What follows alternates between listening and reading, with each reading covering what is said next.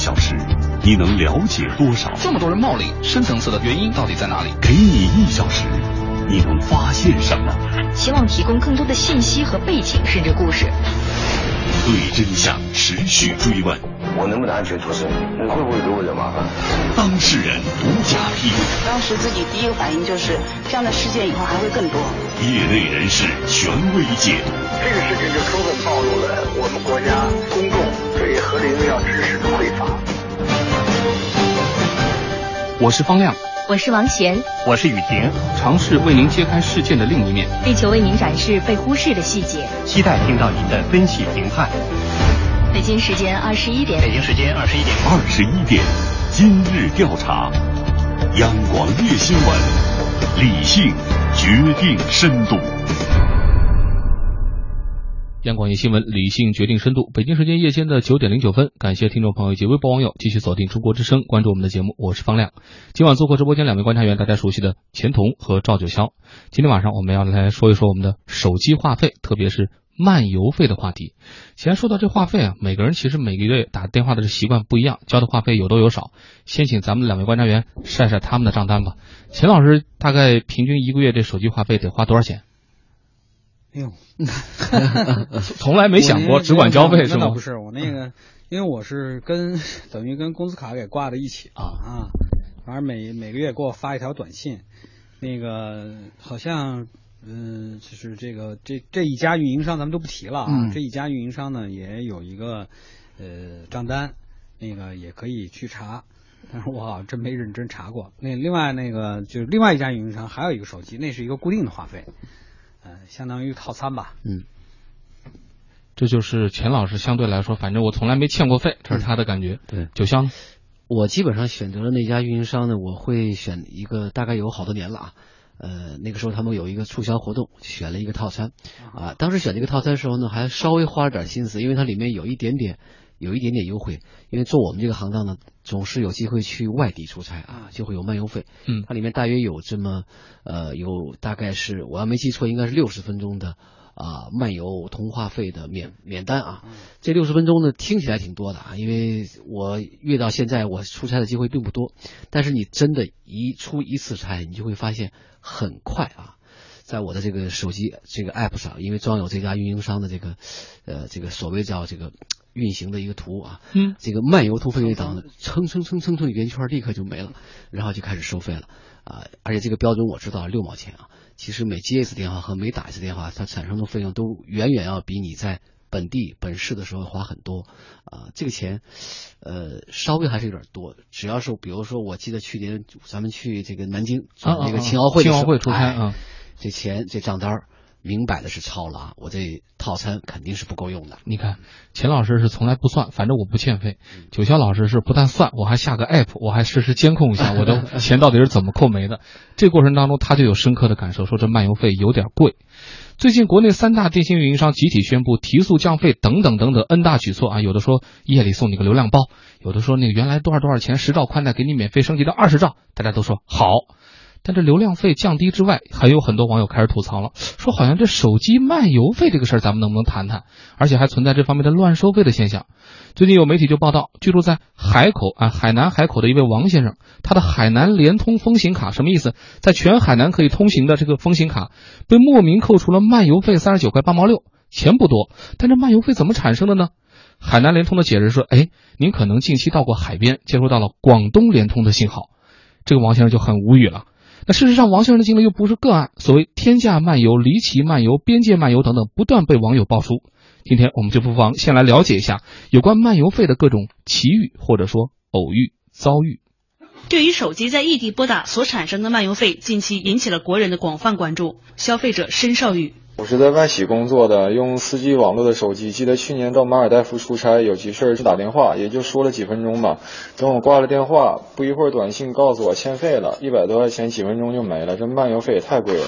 跨国接打电话漫游收费如此之高，消费者申少宇觉得很是气愤，但却是情有可原，因为国外漫游费的价格与国外结算费用机制有着密切关系，所以国外漫游费很高。但是在国内跨省拨打电话漫游费同样收费较高，而且地域界限分辨不清。我家离内蒙古挺近的，有时候我大街上溜达接个电话。都没准能变成跨省漫游。在家坐在沙发上看电视，接个电话，有时就是室内收费，有时就是跨省漫游。现在都不敢轻易接电话了。对于这种情况，张楚华也曾拨打过幺零零八六进行投诉，但客服的解释总是含糊其辞，推脱了事。消费者张楚华，我给幺零零八六打过老多电话了，但是给我的解答都让我很不满意。幺零零八六的解释是网络是移动的，有时内蒙古的网络就移动到我家这边了，所以啊，这也是偶尔产生的漫游费。听到了两种说法啊，一种是国内的长途漫游，一种是国际的长途漫游。在我们今天的采访当中，动不动就国内自动漫游的问题，其实最被大家所诟病。河南濮阳市民小张的老家在南乐县古金楼乡杨村，对于手机无缘无故被扣漫游费，他已经习以为常。以前我在老家上学的时候，经常被收费。俺村的地理位置比较特殊，村东临河北省大名县齐富集村，对面是河北省前杨村，经常是在村里接着电话，走着走着就成了长途漫游了。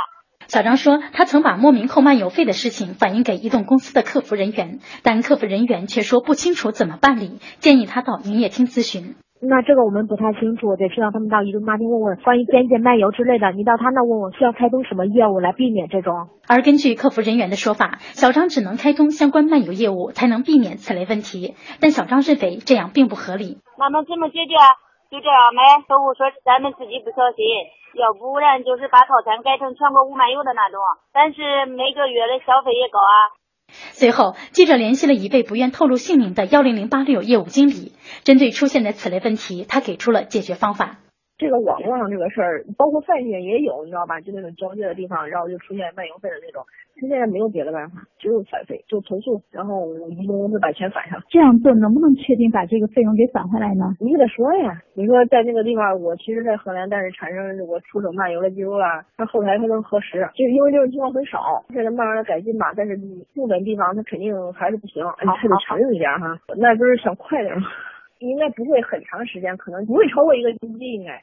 如今已经在河南省濮阳市区工作的小张，每次回老家都会比较注意。回去的次数反正不多，逢年过节回去会比较注意。比如睡觉的时候、串亲戚的时候，看一看是不是跨省了。有时候可能就是一步路的距离。你看咱们消费者这心胸得有多开阔呀！我接个电话我就跨省了，搞得不好还还还成了这国际漫游了等等。就在这个里面啊，呃，应该怎么样去处理？我们听到了刚才这位不愿意透露姓名的是吧？电信公司的客服人员出的招。说你投诉啊，一投诉我们查后台的数据，我们就能给你把这个钱再返还给你。但是你也不能光靠投诉解决，那又有什么办法呢？难道搬家吗？这也不是个。好事儿啊！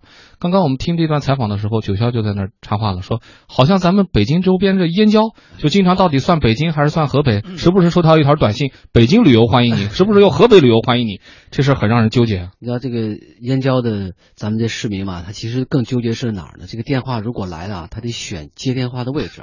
您要是在卧室里接，恐怕还是这个河北移动 啊；转身如果是在洗手间里或者阳台里接，就没准变成北京移动了啊。呃，我觉得它像，其实像这种所谓的，当然这种应该是一个小概率啊，或者说是范围很小的，因为它正好处于这个所谓运营商的这个技术范围的边界啊，所以这种边界面游呢，我我看过啊，或者咱们媒体有时候建议说，你可以换套餐啊，比如说换成那种全国无漫游的，但是消费者实际上也会算这笔账，您要换成这个全国无漫游的啊。他这个所谓的这个接听电话和这个啊接电话和这个听电话和这个拨打电话呢，它的费用相应来说就会比你这个正常的套餐要高其实把这部分的隐含成本已经包进去了。没错，嗯。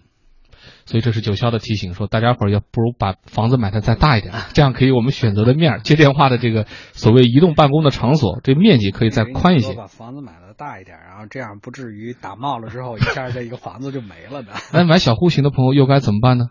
其实除了国内长途漫游和国际漫游，还有一种漫游有的时候更能把人吓一跳，那就是国际流量漫游。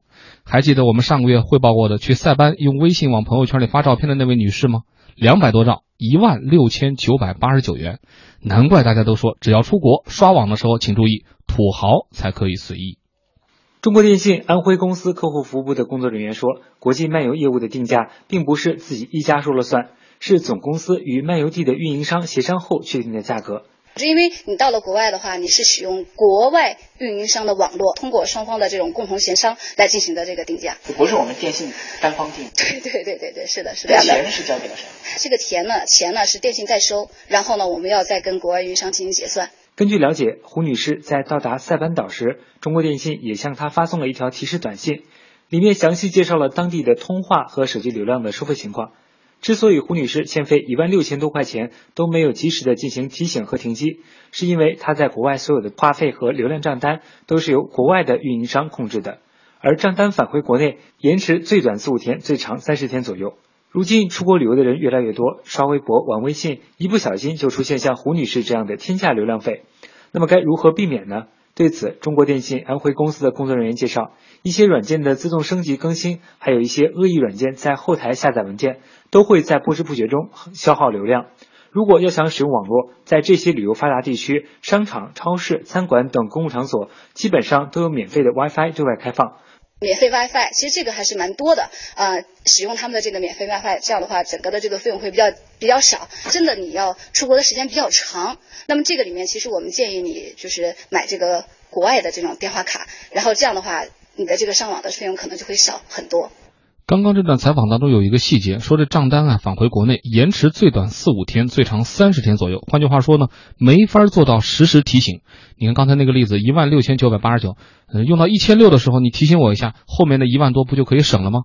为什么提醒不了？这又是为什么呢？我们再来听听看。多数消费者所不知的是，决定国际资费漫游高低的关键点是境外电信运营商，他们要拿走的结算分成高达百分之八十五以上。中国电信客服，国际漫游的费用的话，它是由其他国家的运营商和国内的运营商这个协商定价的。因为你漫游到国外去以后的话，这个服务器都是由这个对方的运营商来提供，所以说这个定价的话是双方一个协商定价，不是我们单方面定价的。所以说我们这边电信的话只是做代收，后期的话会与其他运营商进行一个结算，客户缴纳的大部分费用都会结算给其他运营商，是这样的。目前，中国电信在国际漫游业务上与国际电信运营商沃达丰合作，通过后者统一介入到全球两百多个国家和地区。用户在当地的电信消费账单、费用统计都要通过沃达丰再返回到国内，因此存在一定的延迟。中国电信客服，你们会不会每天都有提醒啊？话单的话传回国内，它有一定的延迟，一般的话可能需要三天以上。所以说，只有当我们收到这个话单话单以后的话，我们才能及时进行计算，并根据这个提醒来给您下发这个短信。这个可能很难做到第一时间进行提提醒或者是停机。所以说，这块主要还是取决于国外的运营商提供的话单时间，我们很难做到提前提前停机或者是停停机，是这样的。看来还真不是人家电信运营商故意耍流氓啊！那这国际漫游受制于人，国内漫游的理论依据和成本依据又在哪儿？有没有下调甚至说取消的空间呢？今天我们以湖北为例，做了一个深入的采访。手机漫游费到底是怎样产生的？国内漫游服务存在哪些成本？在湖北某基础运营商担任技术高管的王先生说，这实际上是根据用户占用资源的多少进行的合理价格收取。从技术层面分析，武汉的手机用户如果到北京出差，往沈阳打一通电话，从呼出到接通要走一段复杂的流程。你的呼叫要先要到武汉来认证了，是不是你这个用户已具有呼叫长途电话的权利？然后认证了以后再接取，又要跑到沈阳。既要占用北京到武汉的电路，又要占用武汉到沈阳的电路。不漫游的话，我占一条线路就可以了。漫游了以后，至少两条线路。除了占用电信线路，漫游呼叫同样给主设备增加了数据分析处理的负担。王先生说，一个两个呼叫可能你觉得很短很短，都是毫秒级的，但是成千上万个这种漫游呼叫，那占用的时长就多了。那个处理机啊，那都属于高速率的计算机，有时候往往都说，哎呦，那个负荷率都达到百分之九十。十以上。面对关于手机漫游费存在暴利的争议，知名电信专家付亮今天凌晨发表博文回应：为了满足漫游服务，运营商网络需要使用专属设备，成本存在。同时，在旅游城市等一些季节性明显的城市，网络建设必须考虑旅游旺季高负荷时的需要，其他时间相关设备利用率低，但是同样需要承担费用。更重要的是，根据我国目前的定价机制，漫游时通话执行单一计费，只按分钟收取漫游主叫费。或者漫游被叫费，不再收本地通话费和长途费。也就是说，现在统计的漫游费收入实际上包含了基本话费在内，这和拨打本地电话一样存在成本。那么，手机漫游费的收费标准已经执行了二十多年，目前有没有降价的可能？湖北省通信管理局内部人士给出的回答是，随着技术的进步和通信业务结构的变化，存在下调空间。现在话费收入已经占它的总的收入的比例不到一半了呀。从有数据通讯开始，就比例逐步在发生变化，从由量变到质变，这都是技术发展、业务发展的必然结果。也就是说，运营商收入中流量收入的占比近年来快速增加，对话音依赖的减弱，有利于运营商下调语音资费。不过，湖北某运营商技术高管王先生认为，取消漫游费目前还不现实，因为漫游通话占用的资源明显比本地通话要多，理应由使用者付出更多。我就打个比方说，可能不是很恰当，就是高速公路收费，大车收费肯定比小轿车要高，因为大车一个重量多，再一个车体又长，相当于占用那个高速公路的路面要要多一些。湖北省通信管理局内部人士坦言，从省级监管部门的角度来看，下调漫游资费需要更高层面的决策。现在资费现在是市场调控，监管就是监督是不是按照国家规定办，别的没有授权给我。这个政策的制定不在我们这个层面。现在漫游费不是某一个省所决定的。这段采访的信息量还是比较大的，尤其是刚才呃这位湖北某运营商技术高管啊，他自己打的一个比方，他虽然很客气，他说我觉得这个比方不一定非常的贴切，但是他还是说了，他说高速公路收费，大车收费肯定比小车要高，因为大车重量多，车体又长，相当于占用高速公路的路面要多一些。今天有一位不愿透露姓名的业内知名专家在接受我电话采访的时候，他跟我说了一个类似的地方。他说：“你知道铁路怎么收费吧？”我说：“知道啊，吨公里啊。”他说：“对呀，你看你运货的话，如果线路越长，它是不是收的费用就越高？你觉得合理吧？”我说：“合理啊。”他那是通信这个电话的运营费和或者漫游费是一个道理啊，只不过他是运的不是货物，他是你的这个语音啊。我似乎快要被他说服了，但是我又在想，这方面到底真的就没有不一样的声音了吗？两千零八年，工信部下发关于降低完成移动电话国内漫游通话费上限标准的通知，规定国内漫游通话费上限为主叫每分钟零点六元。业内人士表示，通话漫游费产生于两 G 网络时代。随着技术发展，漫游成本已经大幅降低，但目前部分三 G 用户乃至四 G 用户仍然普遍被收取国内漫游费，而且部分资费标准已经多年没有调整。中国联通客服介绍，除了部分套餐之外，目前四 G 用户国内主叫漫游费仍为每分钟零点六元。北京移动一名四 G 全球通用户提供的话费单显示。今年二月，他的国内漫游主叫通话费是二十元，约合每分钟零点三九元。这意味着，多数用户以为已经免收漫游费的一些四 G 套餐，依然在产生漫游费用。数据显示，早在二零一二年，我国移动漫游费收入累计达到七百一十八点五亿元，在国内移动通信收入中的占比基本稳定在百分之八到百分之十。中国移动研究院一位前高管告诉记者，国内漫游费是我国运营商历史上内部区域分割的产物。过去，运营商是以各省甚至各地级市为单位运营的，各省的分公司之间成本独立结算。也就是说，用户到了一个新的地方通话，就要使用当地运营商的通话资源设置，所以就要额外付一笔漫游费。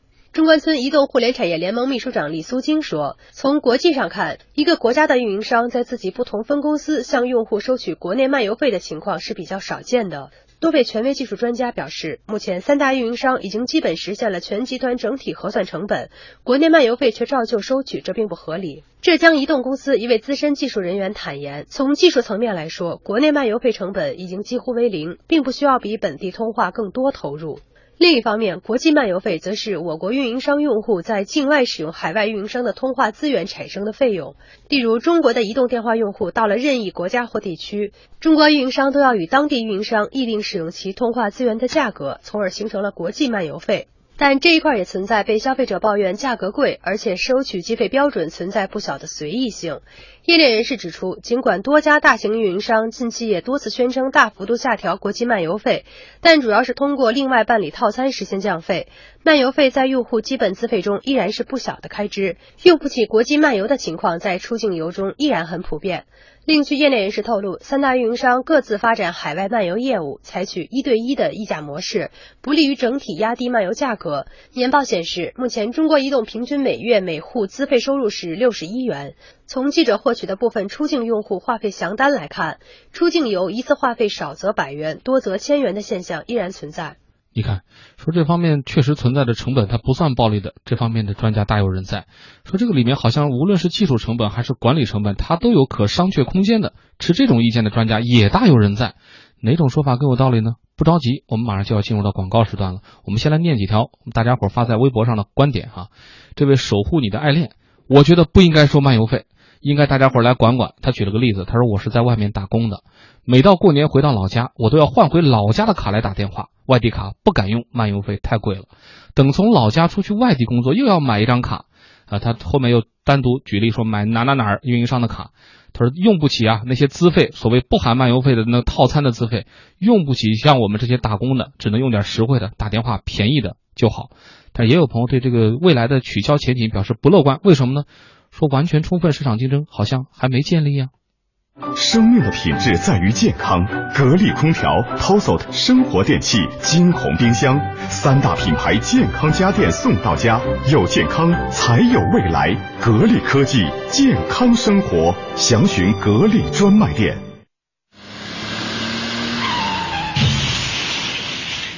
卡，重来。卡，重来。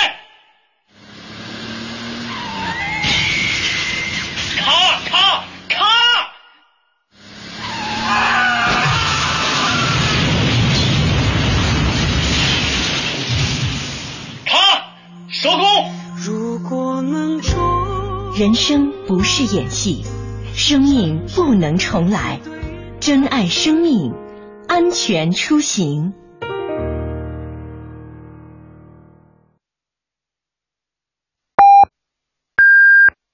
北京时间二十一点三十分。中国之声，央广夜新闻。创维 GLED 极客互联网电视 LG 七二零零系列，全通道游戏对战平台，杜比原声大片，电视派专业追剧，打造您的家庭客厅娱乐中心。创维 G 七二零零向时代中间致敬。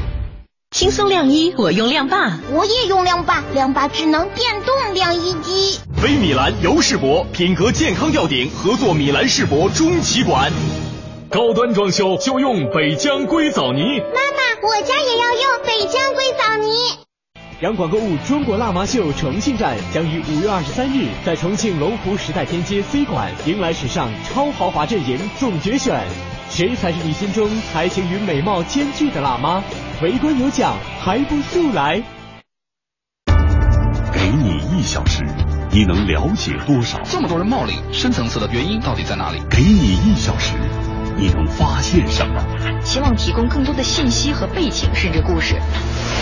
对真相持续追问，我能不能安全脱身？你会不会给我惹麻烦？当事人独家披露。当时自己第一个反应就是，这样的事件以后还会更多。业内人士权威解读。这个事情就充分暴露了我们国家公众对核零料知识的匮乏。我是方亮，我是王贤，我是雨婷，尝试为您揭开事件的另一面，力求为您展示被忽视的细节，期待听到您的分析评判。北京时间二十一点，北京时间二十一点，二十一点，今日调查，央广夜新闻，理性决定深度。央广夜新闻，理性决定深度。北京时间夜间的九点三十二分，感谢听众朋友以及微博网友继续锁定中国之声，关注我们的节目。我是方亮。今晚做客直播间两位观察员，大家熟悉的钱彤和赵九霄。今晚我们说说这手机话费里面，让大家伙觉得特别难以说得清楚的漫游费，让大家觉得难以说清楚的点在哪儿呢？就关键在于它的成本到底有多高，无论是技术成本还是管理成本。在上一时段的采访当中，我们听到了很多朋友的吐槽和遭遇，我们也听到了不同观点的专家。比如说正面的一种 PK，有的专家说了，这里面你看存在着，比如说距离的长短啊，这个使用设备啊，占用带宽啊等等，这些都是成本啊，实打实的呀，所以它不是暴利啊。也有的专家说，这里面无论是从管理的角度，还是从技术的角度，是吧？现在既然流量都已经超过了语音，才他们才是电信运营商利润的大头，那语音这方面的这个所谓漫游费，尤其是国内漫游费，是不是存在着巨大的下调的空间呢？既然观点不同，咱们虽然。我们在座的两位观察员不是这方面的行业专家，但我们都是实打实的消费者，而且都是消费了那么多年的消费者了。我们来请出我们两位观察员，听听看他们的分析。九霄，呃，其实有的时候我在想这个问题啊，就是如果从市场经济的角度来说，你看啊，呃，这个运营商啊，就算他收的再不合理，人家说我这个是明码标价的，嗯。啊，你看，比如我买了套餐了，批准的批准的，嗯。这当中呢，这个这个钱呢是收起来是合法的，但是世界上很多时候吧，它合法的它未必合情合理啊，嗯，这得划分两头说。所以我仔细的想了一下啊，呃，咱们都在说这个运营商这个漫游费啊，这个成本它到底是多大？它到底这个成本是不是像某些媒体说的啊，是基本上为零了？我们俩都不是行家啊，我其实没没办法说这个下这个结论，但是我不太同意刚才那个那个专家跟你聊到那个观点，我不太同意啊。嗯，第一个，你不能拿拿这个手机漫游的这个远近啊，跟这个火车运输的远近做对比，这个类比首先就挺可笑的啊。你想这个啊、北京到新疆或者北京到河北，就算它这个距离上好像差了好差了好几千公里，但是对于这个啊、咱们这个电信来说啊，对于这个网络传输来说，这个几乎可以忽略不计啊。我想任何一个上过小学一年级的小朋友，如果学过一点电脑常识，他都能理解啊。我不明白这个专家为什么不理解。然后第二点，他说的很，他这个类比我，我更不能理解。他说，你看这个铁路吧，运东西如果运得远了，他收的单价就贵了。他太不了解这个，太不食人间烟火了。我只能这么说，这是一个基本的常识。什么东西如果运得远啊，它是叫边际递减啊啊，因为这个东西已经上火车了，你运得越远，它只会比那个运得近的单价呢便宜。这是一个在街边摆摊的这个大妈都能明白这个道理，我也不太明白他为什么不明白。但是抛掉这两个不太理解之外，我还想说一点，其实有的时候对于运营商来说是一个选择，就是他现在这个奶酪啊，你看咱们一年光是漫游费就收七百多亿啊，这个奶酪这二零一二年的数据，啊，二零一二就七百多亿，这个奶酪的确太大了。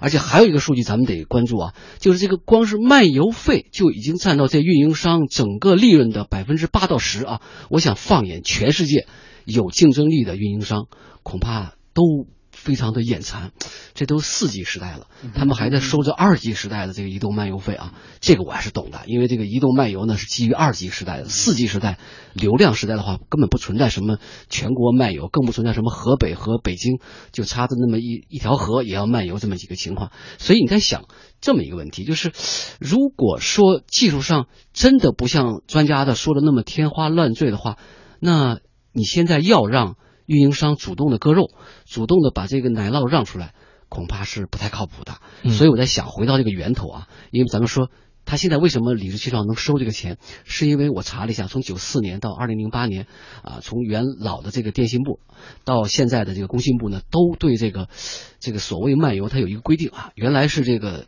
政府定价，说必须得收两毛钱。到了工信部时代呢，稍微改了一下，变成了政府指导价，有点像咱们那个药啊，一开始全定价，后来变成指导价了，说最高这个六毛钱啊，这当然是一个进步。但是你细想一下，如果运营商没有这个所谓追逐利润的这个动力的话，那咱们的主管部门是不是能够修改相关的法规啊？咱们至少可以拿到人大去讨论，呃，让咱们的人大代表去广泛征求公众的诉求，是不是应该把这个把这笔费用退掉啊？呃，就像咱们的证监会，如果发现那个有操纵市场、有提供虚假信息的这个上市公司怎么办？很简单，下个退市令啊！这退市令是可以下的，这不是干扰市场正常的经营。当然，第三点我觉得最关键，对于咱们的企业来说，呃，拿不太我我也说一个不太恰当的一个比喻，就是现在这个市场已经到了什么一个时代？就算现在好像这个三大运营商还能够以垄断地位去瓜分这个电信和网络的通信市场，但是咱们毕竟还是有了虚拟运营商，而且前两天总理说了，到年底的时候呢，要把这个民间资本参与的这个呃虚拟运营商的总数呢，由二十多家扩张到一百家。这一百家到底有多大作用吗？有待观察。因为去年我记得很清楚，上一次做节目的时候我也说过，这个像蜗牛，我记得也是跟这个挺难的，挺难的，因为蜗牛到现在才几百万，嗯，占到这个 整个这个三大运营商的千分之一都不到。但是我知道啊，这个互联网创新啊，它真是站在风口上，那猪很快就能吹起来。如果有朝一日，或者说用不了多少年，当虚拟运营商和其他社会资本成长起来的时候，当我们的电信通信市场是一个竞争的、开放的一个市场的话，那时候你还要等着市场来倒逼你，就有点晚了。所以我奉劝这个现在的运营商啊，在取消漫游费这个事情上，这个最好选择主动，而且这时间剩的不太多了。嗯，既然百花齐放是一个趋势，现在单卖玫瑰的那张纸能便宜就便宜吧，这是九霄的意思。再请出钱老师。呃，先说一下虚拟运营商啊，就是这为什么这个现在好像是四十多家，一共五百万用户，为什么这个鲶鱼没形成？因为基础电信的这种提供是由这个三大运营商中间的一家，我也不点名了，就他来去做这件事情。现在就存在一个批零倒挂的问题，就是他给人虚拟运营商的那个价，有的时候还不如在个别的，比如说套餐环节上给这个实际普通消费者的这个价，就有点像中石化、中石油给一些民营加油站的那个油，对吧？对啊啊，这个这样呢，呃，他怎么可能就是说这个鲶鱼能够真正把这个事情能够撑活起来？所以，呃，这次总理喊话，我觉得就上次也说过了，喊了三次，然后现在又。做了这么一个新的，哪怕它是一个姿态性的做了这么一个，但是呢，我觉得，特别是电信业内的专家，不要因为是专家，然后就是摆一堆技术性的数据来去跟这个普通消费者来说话。你首先要把这个事情能够让普通消费者理解的这个方式能够算清楚。你就就拿一个简简单单的资费来说，你说咱们现在有多少人能够看懂那账单？嗯，特别是这个各种各样的套餐。它里边分着打，那么其实由于前些年就是说始终是有这么一个托底儿的一个旱涝保底的一个收入，恰恰是对三大运营商的这个整体的这种发展没有起到一个很好的一个作用。如果没有四 G，就是整个一个技术再往前走一步的话，还是按原来过去二 G、三 G 那个话费那个流量的话，那实际上已经形成了一个很大的冲击。他们整个人都是三家都是上市公司，已经在这个营收方面面临一个很大的压力。那么你现在从国家的方面来讲，大的这个互联网加的这块需要有这样的一个更好的一种环境啊。从你的责任来讲，你还是想这个长子，你还是属于长子的序列，对呀，你还是承担基本的社会责任，对你还是要承担这种这个社会责任。嗯，从整个企业收益的这个角度来讲，你现在可以跟全世界其他大的这个运营商来，我觉得可以做一个比较，咱们的。带宽和服务和我们的这个速率到底是处于什么样的情况？我们的收入是处于一个什么样的情况？好，呃，时间关系，我们就暂时不请田老师和九霄多说了。刚刚钱老师说了，我们能不能请到通俗易懂的，能让大家一听就明白的专家？马上电话连线中国通信业知名观察家、飞象网 CEO 向立刚先生。向老师您好。哎，你好，大家好，感谢您电话连线中国之声参与我们的话题讨论。你看，我们一般讲到什么什么是收费啊，往往会关注两个层面。刚才九霄也说了，一个呢是成本，就是是不是暴利合不合理；一个呢是市场，就是它是不是供需决定，贵也有贵的理由。但是这两点放在漫游费这个问题上就模糊起来了。你说它是市场供需决定的吧？大家讲，哎呀，就那么几家垄断呐。你说它是一家之言吧？又有人说，你还给你选择了套餐了呀，里面就不含漫游费了呀。这就再加上我们刚才那个始终炒不清楚的成本，有专家就说啊，国内漫游一部手机一年的漫游成本不超过一分钱，那你还一二年一年漫游费收了七百个亿，这还不叫暴利吗？但是今天的调查又显示说，国际漫游人家说了算，国内漫游可能又要占用到设备和数据负担也有成本呢，这里面到底哪种说法更靠谱？要求降低甚至取消漫游费的呼声，您觉得到底有没有道理？啊，我觉得这要分成两个方面来看哈，第一个说要降低甚至取消漫游费。我我个人认为是有道理的，但是是取消什么样的漫游费？那肯定是取消国际漫游费啊，国内漫游费。如果是国际漫游费，肯定是不可能的啊。包括说，二零一二年这个数据是七百亿，那这七百亿到底是多少是国内漫游费，还是多少是国际漫游费？国际漫游费那是没有办法，为什么？这是两个公司来商量商量的，这个钱绝大部分是给外国公司的，那是不可能。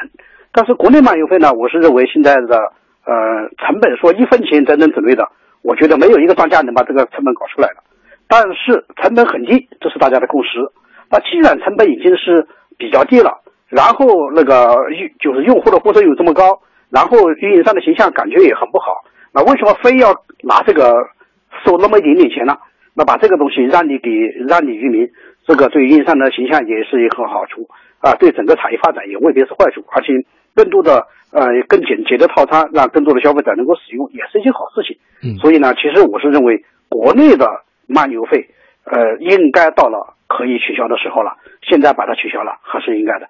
嗯，采访当中我们有一个感受哈，就是以前大家抱怨漫游费争的最多的就是那技术成本到底有多高，就像您刚才说的，就是到底那个那一分钱还是两分钱，大家能不能算清楚？但这次讨论，很多人其实关注的是他们的管理成本，比如说是不是全集团整体核算成本了，就不该再有漫游费？比如说和国外运营商谈判，能不能集体出去谈，而不要一家一家出去单挑，然后被人宰等等？这些说法您觉得有道理吗？能够成为漫游费降低甚至取消的突破口吗？我觉得基本没有道理了。第一个就是以前漫游费收六毛钱的时候，它是有它的道理的。为什么？因为那时候在那个时候的一个网络，一个人，比如说你从上海漫游到北京来，那是要用人工操作的，非常麻烦。所以当时四毛钱一分钟打电话收六毛钱一分钟的漫游费还是正常的。但是现在呢，因为是整个的网络体系了，那是绝不就不需要有太高的这个成本了。也就是说，我也非常同意，就是国内的现在漫游费的成本没有那么没有多高，但是到底是多高？呃，到底是多少？说实话，呃，我是觉得很难用一个数字把它算出来。但是，呃，肯定这个数字很小了。至于国外漫游呢，它这个情况就比较复杂了，因为是每个运营商去谈，他还根据自己的网络，他还根据自己的情况说捆在一起，由国家去谈，可能性很小。那么全世界也没出现这种情况，由国家去谈的。而且呢，呃，对方的运营商还要看你的用户规模。看你的用户能力，包括看你的网络的情况啊。比如说，呃，以前在两 G 的时候呢，GSM 这个体系呢，它就谈的比较好；到三 G 的时候呢，WCDM 呢，它就谈的比较好。所以在这样的一个体系中间，呃，现在我们说搞成一搞成一条龙，呃，一起来那个操作，呃，至少我觉得这个实现的可能性很小，这只是想象而已。好，感谢向立刚先生电话连线中国之声，说出您的专业观点。今天这个题啊有意思，虽然他很专业。采访当中有一位业内知名专家谢绝了和节目连线的邀请，而且批评我说总理也刚号召让电信运营商提速降费，这个时候你们还找茬，不大气。我觉得他说的好像有道理，就是应该看到电信运营商的成本控制和利益释放。但是我又想，你看我们电信技术都这么发达了，刚才九霄就举例说都四 G 了哈，但一说起来好像同样的通讯，我们经经常能看到那样的新闻，就是总是要比哪些哪些哪些地方要多掏多少多少多少钱，这个现象本身。足够大气吗？我想大家吐槽漫游费，根子恐怕还是在呼吁电信资费能不能进一步调下来呢？我们还是拭目以待吧。